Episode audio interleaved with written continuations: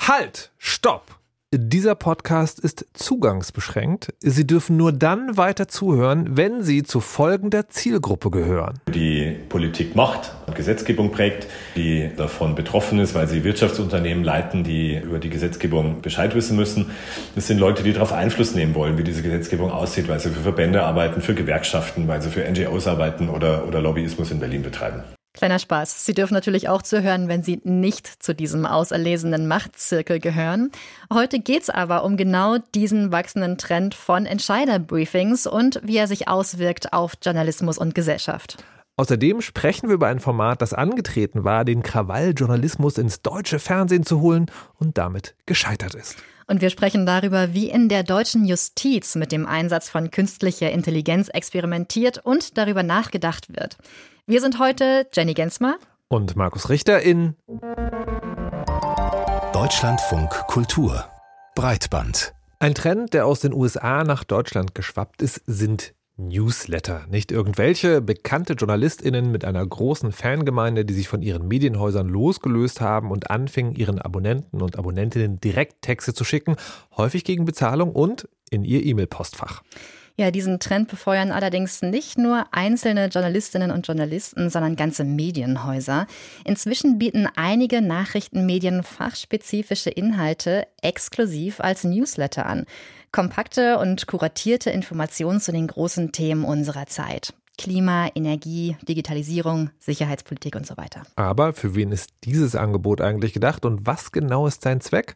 Julia Faltermeier hat sich mal umgehört. Es nimmt richtig Fahrt auf. Das Geschäftsmodell Newsletter ist längst kein Randphänomen mehr, sondern trotz Rückkehr zum verstaubten Medium E-Mail ein echter Hit bei den Medienmarken.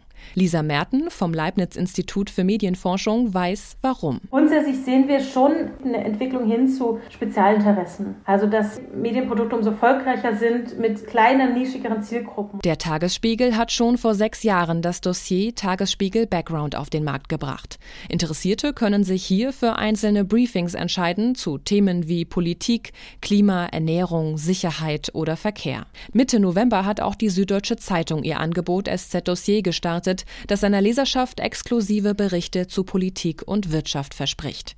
Neben solchen etablierten Namen gibt es auch Table Media, ein Unternehmen, das sich einzig und allein auf den Newslettermarkt konzentriert. Sie sprechen da auch von der Meinungsführerschaft. Diese Newsletter können eine Möglichkeit sein, für Personen besonders gut informiert zu sein, also Meinungsführer zu sein in diesem Gebiet und dadurch eben auch berufliche Vorteile zu haben. Eine clevere Geschäftsidee also oder einfach nur Journalismus für die ausgewählte, zahlungsbereite Elite? Denn wer Zugriff haben will, muss spätestens nach einer Testphase ordentlich in die Tasche greifen. Tagesspiegel Background beziehen nach eigenen Angaben mehr als 100.000 Leserinnen und Leser täglich. Ein Briefing kostet hier 199 Euro im Monat. Ähnlich verhält es sich bei den Konkurrenzangeboten. Wer zahlt das? Diejenigen, die Entscheidungen treffen, sagt Florian Eder. Er leitet SZ Dossier. Das ist eine recht spitze Zielgruppe, an die wir uns da richten. Es sind Menschen in Politik und in der Wirtschaft, die Entscheidungen zu treffen haben in Fragen und in Themenbereichen, die immer komplexer werden oder die von diesen Entscheidungen beruflich betroffen sind. Eine spitze Zielgruppe, das klingt exklusiv. Anderen einen Schritt voraus sein und früh morgens wissen, was bald richtig wichtig wird.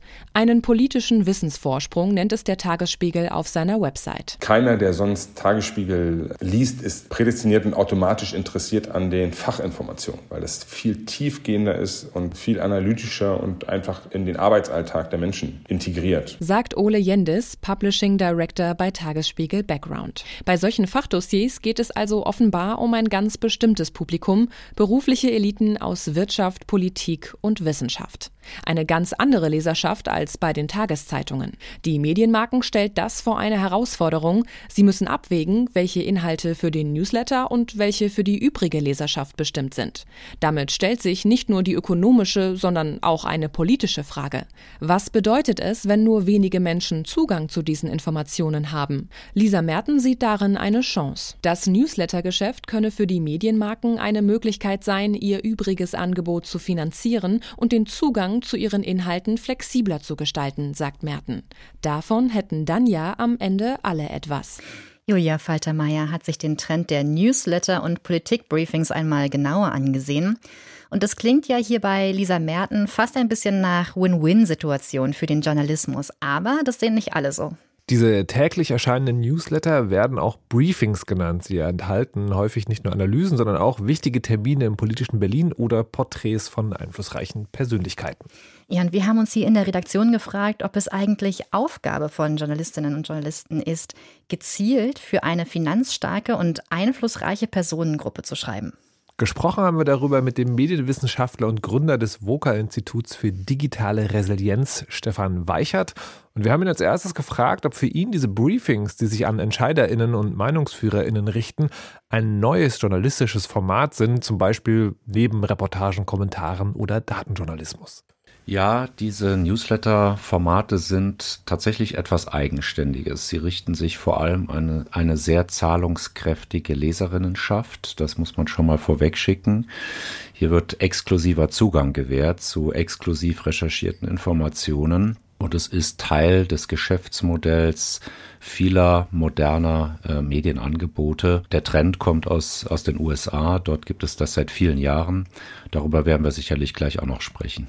Wir haben in dem Beitrag vorhin äh, gehört von einem Macher des Tagesspiegel-Briefings, dass es bei Privatleuten wahrscheinlich kaum Interesse gibt. Das könnte jetzt aber natürlich schlicht und einfach daran liegen, dass der Preis, den das kostet, der finanzielle sehr hoch ist. Glauben Sie denn, eine Allgemeinheit ab der fokussierten EntscheiderInnen hätte Interesse an den Inhalten dieser Briefings? Daran wird ja gerade so ein bisschen gezweifelt. Ähm, Gibt es überhaupt diese zahlungskräftige Kundschaft, die bereit ist, solche Summen zu bezahlen? Ähm, es gibt mit Sicherheit Entscheiderinnen, die das äh, Themenspektrum interessiert, zum Beispiel Wirtschaft, Politik, die auch die nötigen Mittel haben, weil zum Beispiel die Unternehmen selber, bei denen diese Menschen angestellt sind, bereit sind, diese Newsletterkosten zu tragen.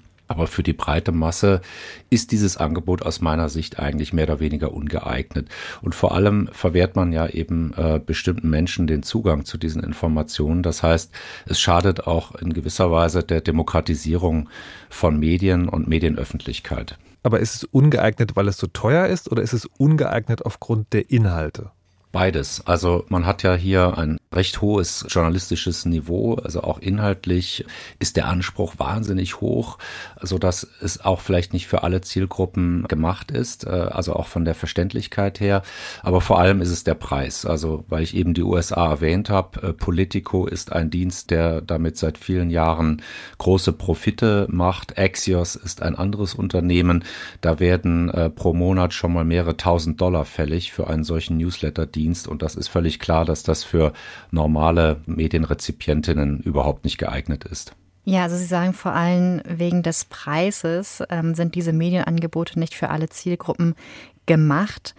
Ist die Konsequenz, die, die es sich nicht leisten können, die bekommen eben bestimmte Informationen nicht oder weniger Informationen als andere und entsprechend haben wir eine Art Zweiklassenjournalismus? Ja, das könnte man äh, vielleicht salopp ein bisschen zugespitzt so formulieren. Journalismus als Luxusprodukt würde damit noch mehr salonfähig gemacht. Andererseits haben wir das natürlich auch immer schon so bei ähm, Kaufprodukten im Journalismus. Sehen Sie sich zum Beispiel den Magazinmarkt an, also Printmagazine. Das gibt's ja seit Jahrzehnten. Gibt's auch sehr teure Special Interest Magazine, die sich auch nicht jeder leisten kann. Man wird ähm, beobachten müssen, ob jetzt Redaktionen wie Tagesspiegel oder Süddeutsche Zeitung bestimmte Informationen, Nachrichten, Hintergründe dem allgemeinen SZ-Leser vorenthalten oder dem allgemeinen Tagesspiegelleser. Ich glaube, äh, man wird das schon sehr stark versuchen, weil es ein Teil eines neuen Geschäftsmodells ist, ähm, bestimmte Informationen eben nur dieser kaufkräftigen, exklusiven Leserinnenschaft zugänglich zu machen. Das wird mit Sicherheit so sein.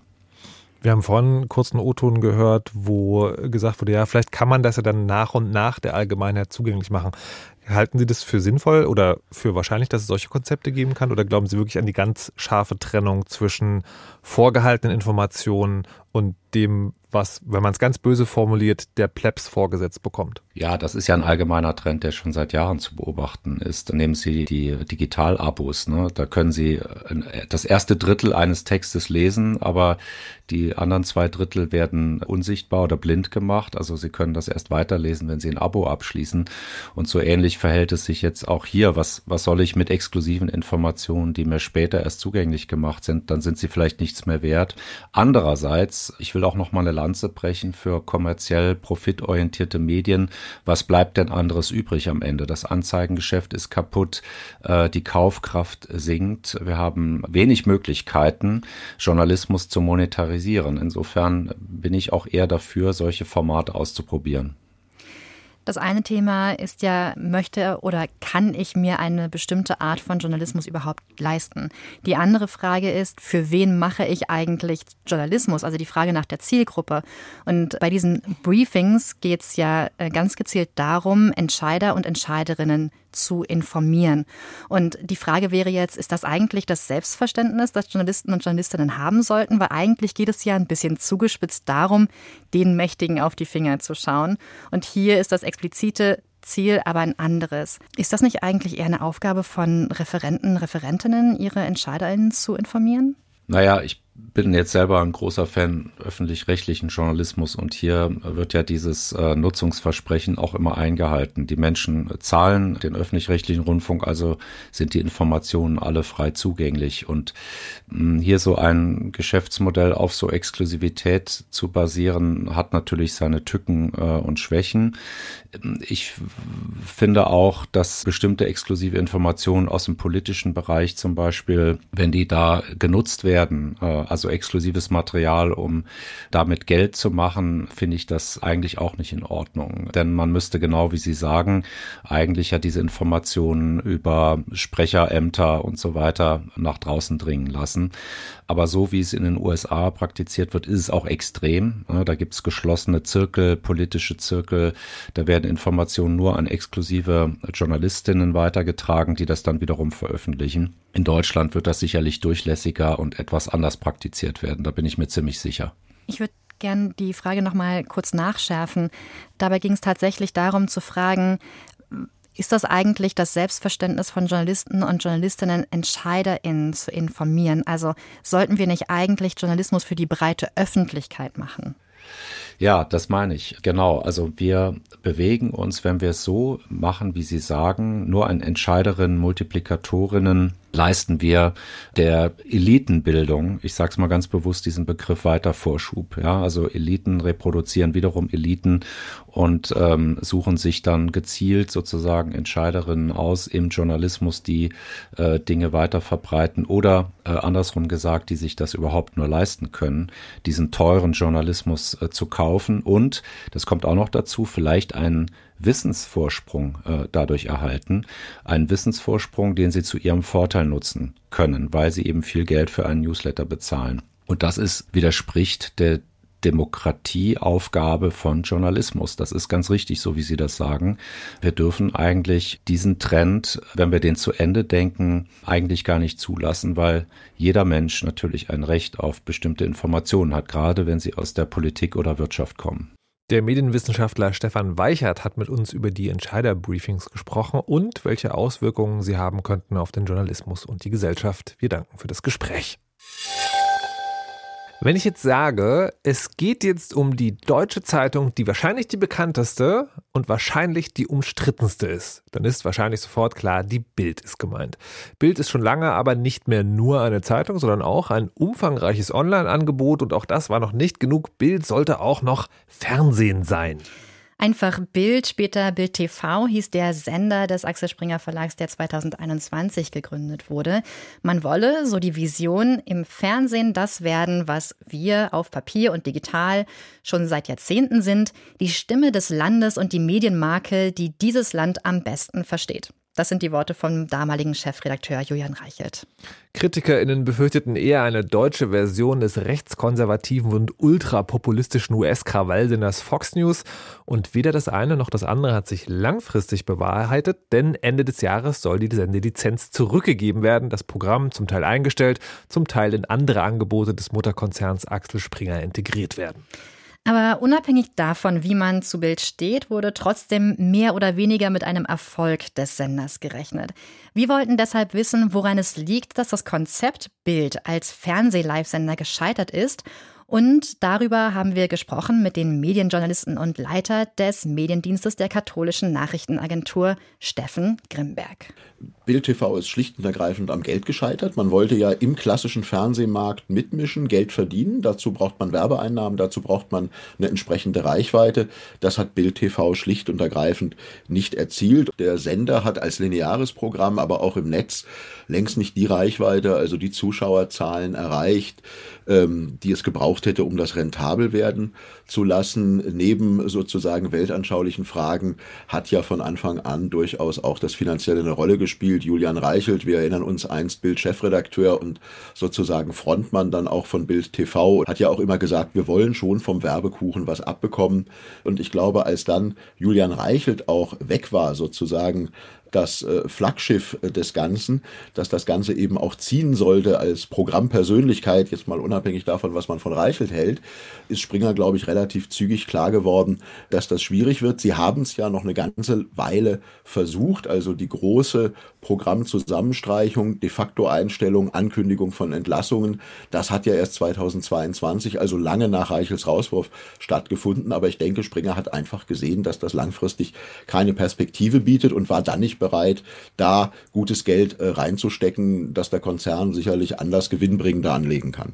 Können Sie kurz eine Hausnummer nennen, über welche Betriebe wir sprechen? Also haben da Millionen gefehlt oder hat sozusagen Axel Springer quasi das Projekt dann einfach versinken lassen und gar nichts mehr investiert?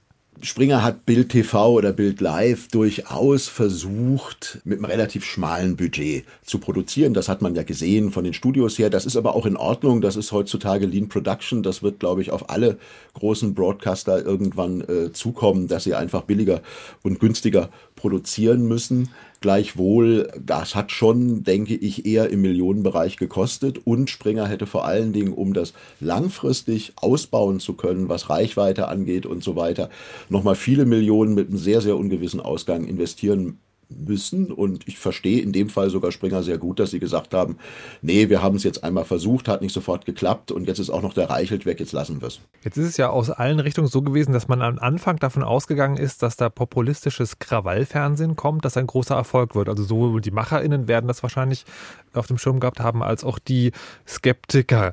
Könnte man jetzt als Quintessenz dieses ganzen Dings sagen, Krawallfernsehen ist doch gar kein Erfolgsrezept?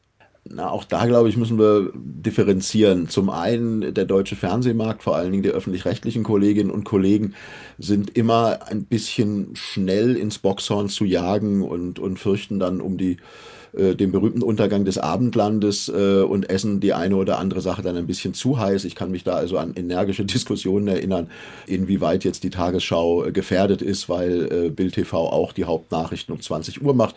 Das ist also schon gut inszeniert gewesen und hat zumindest entsprechende Befürchtungen ausgelöst. Andererseits, Bild TV ist meiner Meinung nach schlicht auch völlig unabhängig jetzt von Reichelt viel zu spät gekommen. Wenn Springer das schon ein paar Jahre früher versucht hätte, dann hätte das vielleicht noch funktioniert, dass das lineare Fernsehen noch wichtiger war. Jetzt war es definitiv zu spät und da konnte dann auch der Krawall nichts mehr dran ändern. Ein Vorbild für Bild TV war ja Fox News und äh, Fox News ist bekanntlich sehr erfolgreich in den USA. Warum funktioniert das in Deutschland nicht so gut? Na, ich würde sagen, zum einen sind wir Gottlob noch nicht so zersplittert und so in verschiedene Lager zerfallen in der Gesellschaft, wie in den USA leider der Fall zu sein scheint. Oder nehmen Sie Großbritannien, wo mit GB News seit zwei Jahren ja ein, ein ähnlicher Kanal auf Sendung ist, allerdings eben auch bislang jedenfalls erst homöopathische Reichweiten hat, auch wenn da sehr prominente Menschen unterwegs sind. Auch Fox News hat ja extrem lange gebraucht, um diesen Stellenwert zu erreichen und war ja am Anfang auch längst noch nicht so populistisch, noch nicht so rechtslastig. Und erst durch solche Menschen wie Tucker Carlson und so weiter ist es dann in diese doch sehr populistische und äh, sehr offen rechtskonservative Ecke gerutscht. Ich will sagen, also Fox News war ganz am Anfang, sagen wir mal, ein normalerer Sender, als es das heute ist.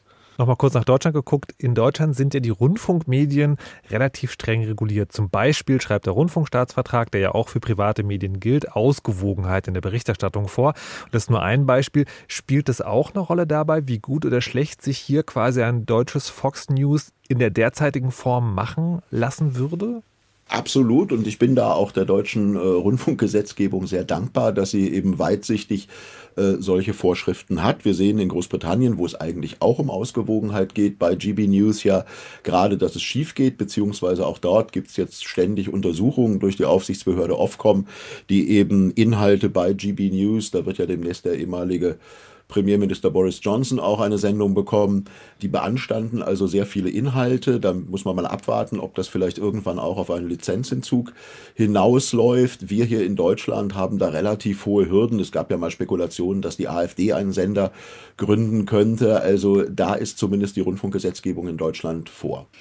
Ich habe jetzt von Ihnen verstanden, dass Sie sagen, generell ist es schwer, in Deutschland mit einem neuen linearen Programm an den Start zu gehen. Das ist ein Problem gewesen für Bild TV. Aber wie sehen Sie denn die Zukunft des, ich sag mal, Krawallfernsehens? Glauben Sie schon noch daran, dass das eine Nische ist, die von einem anderen Akteur, einer anderen Akteurin besetzt werden könnte? Sie haben gerade die AfD genannt. Ja, da bin ich schon überzeugt von. Dazu braucht es aber Geld. Wenn Sie gucken, ich hatte ja GB News jetzt schon mehrfach erwähnt, dahinter stecken sehr, sehr reiche Förderer, die da bereit sind, Millionen reinzustecken, bis dieses Ding fliegt oder zumindest einigermaßen Reichweite bekommt. Also das bräuchte man eine entsprechende Anfangsfinanzierung. Ob die die AfD stemmen kann, weiß ich nicht. Sie ist außerdem als Partei ganz klar natürlich auch mit Blick auf die Staatsferne, die dem Rundfunk in Deutschland auch noch vorgeschrieben ist, nochmal erschwert geschlagen, weil sie logischerweise als Partei äh, schlecht argumentieren kann, dass sie über diese Staatsferne verfügt. Also das wäre die nächste Hürde, aber ich glaube, ähnlich jetzt wie im Fall äh, Bild TV, es geht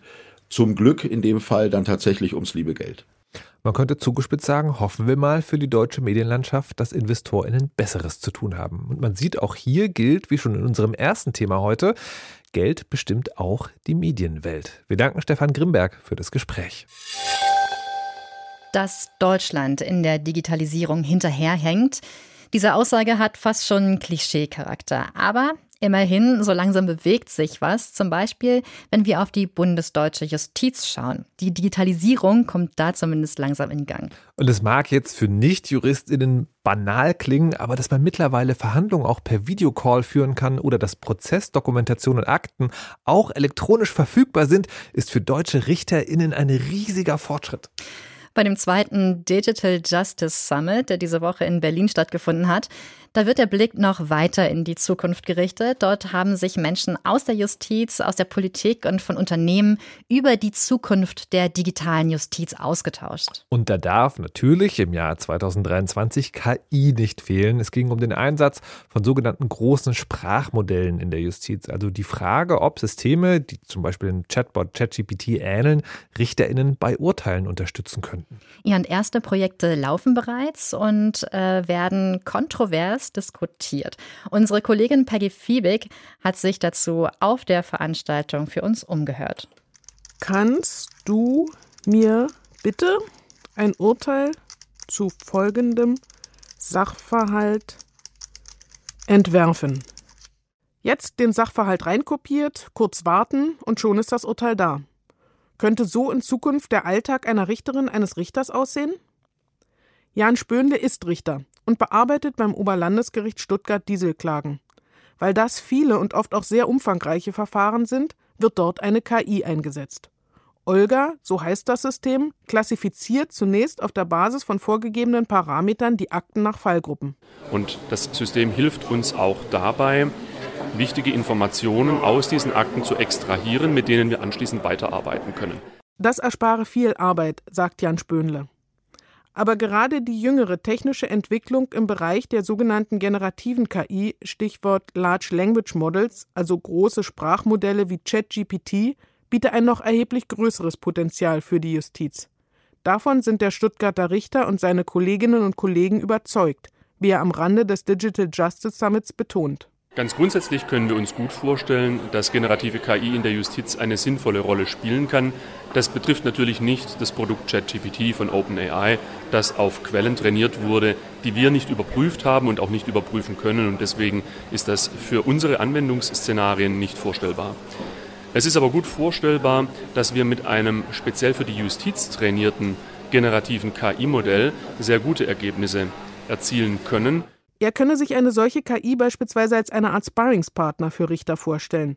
Das System könnte Urteilsentwürfe analysieren. Beispielsweise im Hinblick auf argumentative Schwachstellen oder Inkonsistenzen im Hinblick auf die höchstrichterliche Rechtsprechung. Und ein solches System könnte sicherstellen, dass auch wirklich alle Tatsachen und vorgebrachten Argumente im Urteil letztendlich berücksichtigt werden? Weil das System auch die Aktenbestände zur Kenntnis nehmen kann und dann meinen Entscheidungsentwurf daraufhin abgleichen könnte, ob alle wesentlichen Themen auch in der Entscheidung Berücksichtigung gefunden haben oder möglicherweise etwas, das die Parteien vorgetragen haben, am Ende gar nicht berücksichtigt worden ist.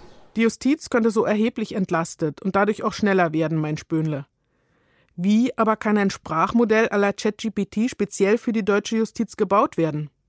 Christian Metz ist Data Scientist bei IBM. Das Unternehmen ist bereits an mehreren Digitalisierungsprojekten der Justiz in verschiedenen Bundesländern beteiligt. Man brauche nicht nur erhebliche Rechner- und Speicherkapazitäten, sondern vor allem Daten, sagt Metz. Wenn man jetzt wirklich so ein großes Sprachmodell trainieren möchte, dann reden wir hier wirklich über unvorstellbare Mengen. Also das sind, ich habe mal so eine Zahl gehört, also das sind mehrere Millionen Bibeln an Text. Also wenn wir jetzt über Größenordnungen reden, die aktuellen große Sprachmodelle wirklich haben. Also das macht man nicht mal eben so auf die Schnelle mit 100 Dokumenten. Grundsätzlich hat die Justiz Daten. Von einem wahren Datenschatz sprechen gar einige. Das Problem? Nur ein sehr geringer Teil, man spricht von zwei bis fünf Prozent, der Entscheidungen ist bisher veröffentlicht worden und damit für ein KI-Training überhaupt verfügbar. Denn zunächst müssten die Urteile anonymisiert bzw. pseudonymisiert werden. Und das sei immens aufwendig, sagt Richter Jan Spönle. Bisher geschieht das großteils händisch. Aber auch hier gibt es bereits Bemühungen, KI einzusetzen. Wenn wir diesen Prozess, der sehr ressourcenhungrig ist, automatisieren könnten oder zumindest teilweise an Maschinen delegieren könnten und nur eine Endüberprüfung vornehmen, dann sind wir schneller, können deutlich mehr Entscheidungen veröffentlichen und diese Entscheidungen könnten dann wiederum als Grundlage dienen, um ein generatives Sprachmodell zu trainieren. Wie das dann tatsächlich umgesetzt werden kann, soll ein gemeinsames Forschungsprojekt von Bayern und Nordrhein-Westfalen untersuchen. Isabel Bialas ist als eine der beiden Leiterinnen der Denkfabrik Legal Tech und Künstliche Intelligenz der Justiz Nordrhein-Westfalen bei dem Projekt dabei. Das Forschungsprojekt hat zum Ziel, ein Sprachmodell für die Justiz auf der Basis von unseren justizeigenen Daten zu entwickeln. Wir wollen dann in der Projektlaufzeit anhand von ein bis zwei ausgewählten Pilotfällen überprüfen, ob wir mit diesem Sprachmodell tatsächlich die gewünschte Unterstützungsleistung erreichen können. Denkbar ist zum Beispiel, dass mithilfe eines solchen Sprachmodells der Inhalt von Akten für den Richter zusammengefasst wird und vielleicht sogar auch schon Formulierungsvorschläge gemacht werden. Allerdings dürfe KI keinesfalls dazu führen, dass die richterliche Entscheidung vorweggenommen oder auch nur beeinflusst wird. Darüber sei man sich in der Justiz weitgehend einig, sagt Isabel Bialas. Es solle und dürfe kein Robo-Judge geben. Das letzte Wort müsse ein menschlicher Richter haben. Die Schwierigkeiten hier? Wir kommen dann irgendwann in eine gewisse Grauzone, wo die Frage ist, wie stark darf ich mich unterstützen lassen? Und bei der Frage, darf ich mir einen kompletten Entscheidungsentwurf vorlegen lassen, den ich dann noch einmal prüfen muss, scheiden sich im Augenblick die Geister und da diskutieren wir sehr intensiv. Richter Jan Spönle kann sich nicht vorstellen, seine Entscheidungen eines Tages einem Sprach-KI-System zu überlassen. Als Richter möchte ich die vollständige kreative Kontrolle über meine Entscheidungen haben. Und im Übrigen ist es auch so, dass im Grundgesetz fest verankert ist, dass die Rechtsprechung den Richtern anvertraut ist. Das heißt, der Richter, derjenige, der am Ende eine Entscheidung trifft, ist und bleibt ein Mensch. Ja, so der Wunsch für die Zukunft. Wie der Stand heute ist, das hat unsere Kollegin Peggy Fiebig auf dem zweiten Digital Justice Summit zusammengetragen.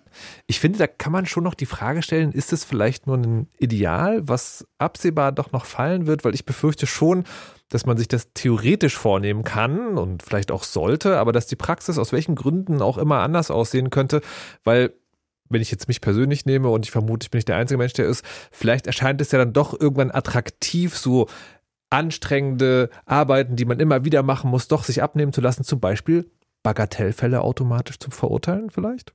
Ja, die Frage, die sich, glaube ich, stellt oder die ich da gerade so bei dir raushöre, ist ja, treffen wir dann am Ende eigentlich wirklich noch unsere eigene Entscheidung oder wird die irgendwie dann doch von der Maschine schon so vorbeeinflusst und wir denken uns dann, ja, ja, habe ich auch so gedacht. Also die Frage, wie sehr äh, schwappt diese Maschinenentscheidung in Anführungsstrichen in unsere eigene Entscheidungsfindung mit ein. Ich finde, das ist aber gar nicht so sehr, warum ich jetzt persönlich diesen Ausspruch am Ende trägt der Mensch die äh, Entscheidung ja. so ein bisschen problematisch finde, weil ich denke mir, gerade wenn wir jetzt über die Justiz sprechen, in welchem Umfeld findet denn diese Entscheidungsfindung statt? Meistens ist das, glaube ich, gerade unter einem ganz schönen Zeitdruck. Das heißt, ich weiß nicht, ob das die idealen Umstände sind, unter der der Mensch da die Entscheidungen trifft und ob man da nicht tatsächlich was verbessern könnte. Das ist eine der großen Ängste bei KI. Ne? Also theoretisch könnte sie Arbeit abnehmen und die Befürchtung ist, es wird eher vielleicht dazu führen, dass man sagt, ja gut, wenn ihr jetzt die Erleichterung habt, dann können wir sozusagen noch mehr Arbeit euch irgendwie aufhalsen, dann wird der Druck noch größer. Also statt das System zu entlasten, wird es sozusagen so eine Art Vorwand, um noch mehr äh, ins System reinzugeben. Das finde ich nicht wirklich beruhigend und ich frage mich, wie man da Sicherheitsmechanismen einbauen könnte, damit genau das nicht passiert. Ich glaube, das ist eine gute Frage und das zeigt auch die Technologieentwicklung. Niemals gab es weniger Arbeit, eigentlich gab es immer mehr. Es gibt immer mehr mhm. Informationen und die müssen wir irgendwie bewältigen. Ich finde eine ganz interessante Frage, was ist denn so eine Entscheidungshilfe? Also ist es eine Entscheidungshilfe, die sagt, ich konstruiere mal, die Maschine findet, das hier ist jetzt die logische Konsequenz eines Urteils, so würde ich entscheiden und jetzt du Mensch, mach mal du. Spannender fände ich, was auch in dem Beitrag angeklungen ist, wenn zum Beispiel die Maschine sagt, hier ist eine Argumentationsschwäche in dieser Argumentationskette, hast du die auch mit beachtet? Dann sagt sie ja nicht ein Ergebnis vor, aber sie hilft dir bei deiner Entscheidungsfindung. Und das finde ich eigentlich total smart, wenn man darüber nachdenkt, wie nimmt sie nicht eine Entscheidung vorweg. Es ist aber, das ist psychologisch interessant, ne? weil die Frage ist sozusagen, ist der menschliche Widerspruchskreis so gestrickt, dass man dann sagt, nee, wenn du mir widersprichst, dann gucke ich das jetzt nochmal richtig nach oder wird man dann über kurz oder lang hat doch denselben Effekt, so einen Umfall, dass man sagt, ja gut, wenn du es kritisierst, dann wird das schon passen, dann nehme ich das jetzt an und prüfe das nicht nochmal nach, sondern übernehme das einfach. Die ja, Informationen und, und, sollten schon richtig sein. Und ich, ja. finde, ich finde, man könnte hier fast noch einen größeren Bogen schlagen, weil wir haben ja vorhin über diese Entscheider-Briefings gesprochen und die Frage also, wie sehr gibst du dein eigenes Wirken ab, wenn du dich verlässt auf die Entscheidungshilfen, die dir zur Verfügung gestellt werden. Das ist natürlich ein sehr weiter Bogen jetzt, dass man sagt, also KI hier und äh, Dinge da. Und dann ist aber tatsächlich dann noch eine Ebene drüber, wer kann sich das leisten? Also wer kann sich leisten, sich helfen zu lassen? Mhm. Und passen wir darauf auf, dass das für alle zugänglich ist. So viele Themen, die du gerade aufgemacht hast, aber ähm, ich, ich gehe mit. Ich glaube, ich hätte auch den Wunsch, dass mir Maschinen helfen, oder auch gut bezahlte Journalistinnen und Journalisten Informationen vorzusortieren, so dass ich schneller einen Überblick bekomme. Und es wäre auch mein Wunsch, dass das Ganze Geschwindigkeit rausnimmt. Also es nicht dazu zwingt, immer noch viel mehr schaffen zu wollen, sondern eigentlich die Zeit wieder zurückzubekommen für Reflexion. Ich weiß, dass das eine kleine Utopie ist. Und dieser Utopie möchte ich mich anschließen.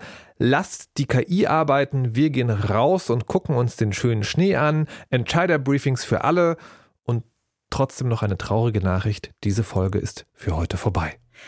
Sie können aber natürlich weiterhin mit uns interagieren. Wir sind auch interessiert an Ihren und euren Gedanken zu Themen rund um Tech und Medien. Schreiben Sie uns gerne an breitband.deutschlandfunkkultur.de. Und wir wollen natürlich nicht gehen, bevor wir uns nicht bedankt haben bei den Redakteurinnen dieser Sendung. Das sind Marie Zinkan und Pia Behme. Vielen Dank. Wir sagen Tschüss und bis zum nächsten Mal. Und wir sind Jenny Gensmer und Markus Richter. Tschüss. Ciao.